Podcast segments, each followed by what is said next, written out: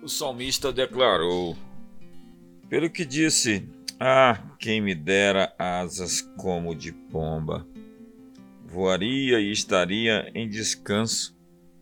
Eis que fugiria para longe e pernoitaria no deserto. Apressar-me-ia a escapar da fúria do vento e da tempestade. Salmo 55, versos 7 e 8. Há muitos que se encontram assim, estafados, cansados, sobrecarregados. Muita gente atolada em compromissos, submersas na areia movediça do ativismo, comprometidas com agendas improdutivas, cansadas, estressadas, irritadas, enfadadas, chateadas e aborrecidas. Nesse salmo, Davi está tão cansado que deseja fugir. Você já esteve assim? É quando a vida perde a graça. Quando trabalhar é um martírio. Tomar decisões é sempre muito difícil. Você se esquece aonde até estacionou o seu carro. Quando a criatividade diminui, quando somos governados pelo medo e quando procuramos evitar problemas a qualquer custo.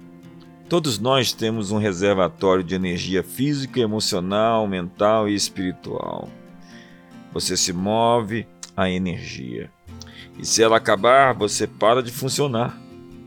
Pessoas cansadas são menos cuidadosas, perdem o discernimento, tomam decisões baseadas em circunstâncias temporárias aumentam seus problemas, dramatizam suas lutas. Elas são críticas, defensivas e negativas. Olhos cansados enxergam mal. As montanhas parecem mais altas. Coisas que normalmente pareceriam simples se tornam pesadas demais. Os vales parecem mais profundos. Fatores simples lhe desestimulam facilmente. O desapontamento parece ficar mais forte. Você reage à ofensa com mais facilidade.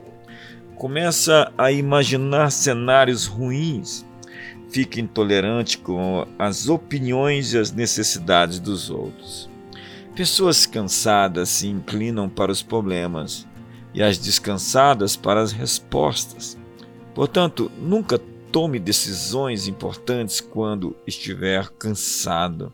Talvez seja a sua hora para um tempo de relaxamento, de descanso, de restauração. A fadiga rouba das pessoas sua capacidade de julgar com equilíbrio, dizia T.D. Jakes.